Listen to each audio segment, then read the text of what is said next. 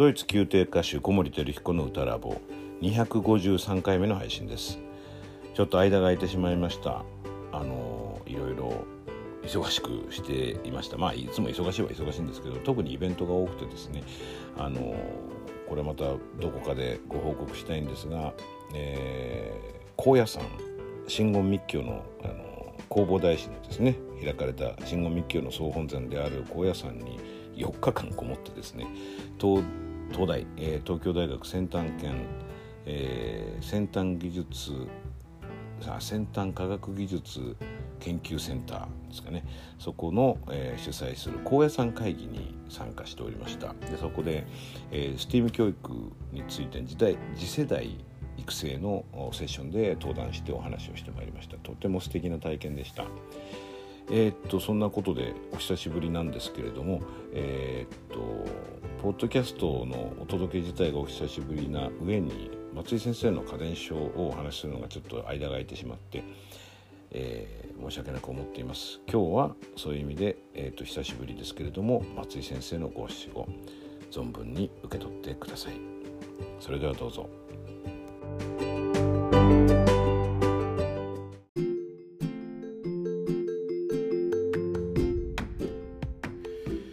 松井和彦先生の家電書を読む。その第48回です。松井先生の家電書を読むあのだいぶね進んではきたんですけれどもあのここのところ少しご紹介が遅れていて申し訳なく思っています。今日ご紹介する五七五は。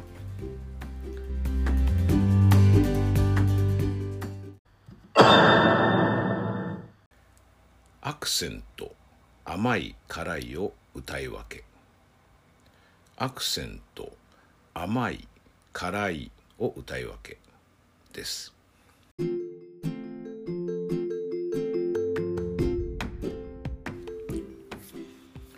これもねあの言葉のその文章から受け取っていただく部分がかなりあると思うんですけれどもこのアクセントというものに対する認識をさらにこう広げる深めるチャンスにもなると思います。あのこの歌ラボのポッドキャストでも多くの、えー、エピソードをベルカントという、まあ、歌唱法歌い方うんまあ僕は生き方にまでつながっていくんじゃないかなと思ってるぐらいなんですけれどもベルカントフロー理論説とかねあのフロー理論要するに人間が自分の才能を発揮する最高の状況ですかねとベルカントの歌唱されている状態っていうのはかなり近いと思っているのでそういう意味ではベルカントって単なる歌唱法でもないんですけれどもまああの歌う人にとってはベルカントっていうのは大事な概念ですよね。それで、まあ、ウバルド・ガルディーニ先生の定義によるベルカントというのがカンターレ・センツァッチェンターレとイタリア語で言う、えー、英語で言うとシンギング・ウィザード・アクセントですけども要するにアクセントなく歌うことがベルカントであるということを、まあ、これは実践上の定義、えー、定義づけ狭める意味でどういうことがベルカントっていうことかを定義づける上で、まあ、非常に分かりやすいとも思うんですけれどもこういう視座からこのベルカントというものをご覧になったことがない方からはちょっと何と思われるかもしれないですよね。まあ、それはあの今までのベルカントのエピソードを聞いていただいてももしかしたら参考になることがあるかもしれません。でその、まあ、ガルディン先生はアクセントなく歌うことがベルカントであると。でそのベルカントがいいものだっていうまあ僕ら基本概念があるわけですけれどもアクセントがない方がいい歌い方ができるんだからじゃあアクセントって悪いものかっていうような感じになってくるんですよね。それで、まあ、誤解を恐れずに割と簡単に言ってしまうとアクセントって良くないことが結構あります。えーと、アクセントを持って歌うことで、まあ、歌う体の都合発声法からすると体が締まってしまうことが多いですね。でギュッと締めてまあ、共鳴空母も狭めてしまうとかあるいは咽頭声道ですかね。ボーカルトラクトですね。喉のその息が通る道も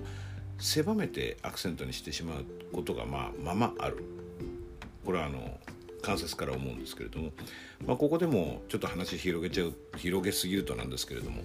えーと、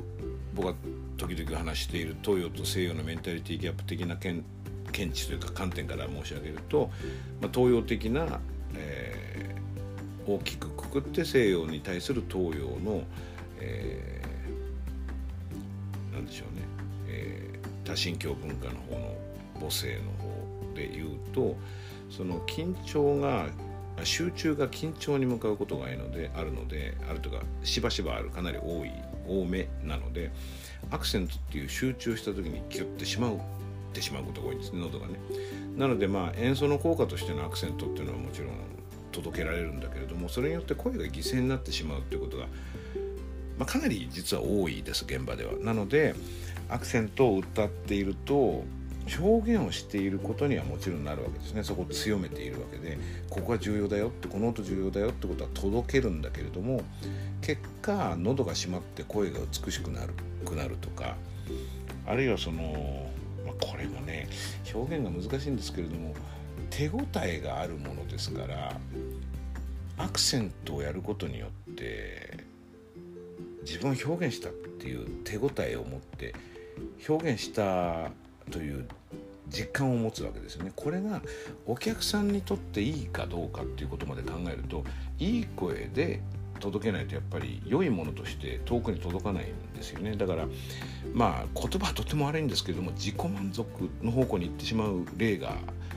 ままある。ということです。ということで言うとですねアクセントもそのいろんな処理があるとその中で今の流れの音楽の中でどういうアクセントを用いたらその体の使い方もあまり変えずにふさわしいアクセントが使えるのかっていう話にもつながってきます。まあ、これが今回のこの松井先生のアクセント甘い辛いを歌い分けという言葉に込められてる何て言うのかな土台というかの部分があるんじゃないかなと思います。まあ、言葉そのままで言えばですねアクセントというものはアクセントだから強く歌えばいいんだっていうくくり方ではなくてアクセントにも種類があるよということですよね。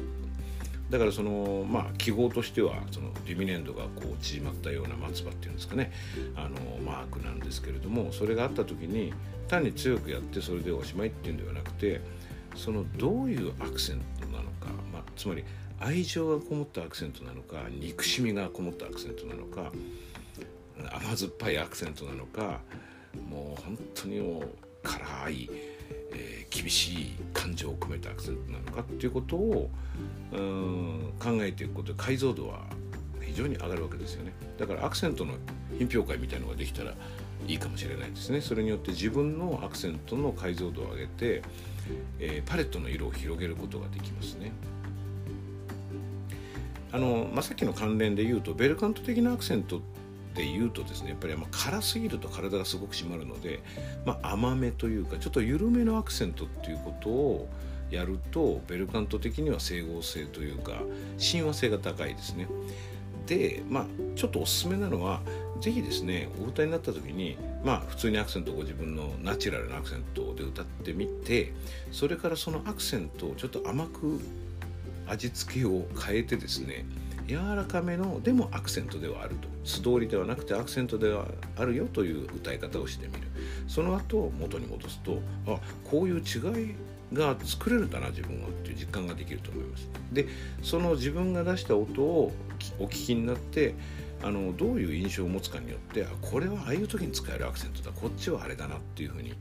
いろいろこうファンタジーというかクリエイティビティが広がってくる部分がありますね。で甘いのをやって元に戻ったら今度は辛めの、まあ、発生が悪くなる危険を僕ちょっと言ったんですけどもそれでも実験というのは大事なので、まあ、試してみてですねちょっと辛めきつめのアクセントをやってみてでまた戻ってくると。でそれそれによって同様にそのアクセントによる色の違いファンクションの違いですかね。効果の違いってことを体感することができます。それとここで結構大事だと思うのは辛いアクセントやってからそうじゃないアクセント戻ってきた時に体が締まってない感じ。体の締まりがちょっと減る感じですかね。ということを体感できるとそのボディーバランスを保つことの意味みたいなのも分かってくる可能性がありますね。ということでアクセントの甘い普通辛いみたいな例えばこれだけでも3つですけどもそれにまあ淡い濃いとかあるいはそうですねしょっぱいとかそういうの入れてもいいかもしれないし冷たいアクセント熱いアクセントっていうのもあるかもしれないですよね。その歌い分けをしてほしいと松井先生がこれに託して、えー、望んでいらしたのは甘い辛いだけではなくていろんな味なんじゃないかなと思います。先生はその五七五に、えー、届けることで五七五という形で皆さん届けることでお渡ししたかったのは多分甘い辛いだけではないのかなというふうに僕は想像しています。はい。今日お届けした五七五はアクセント甘い辛いを歌い分けでした。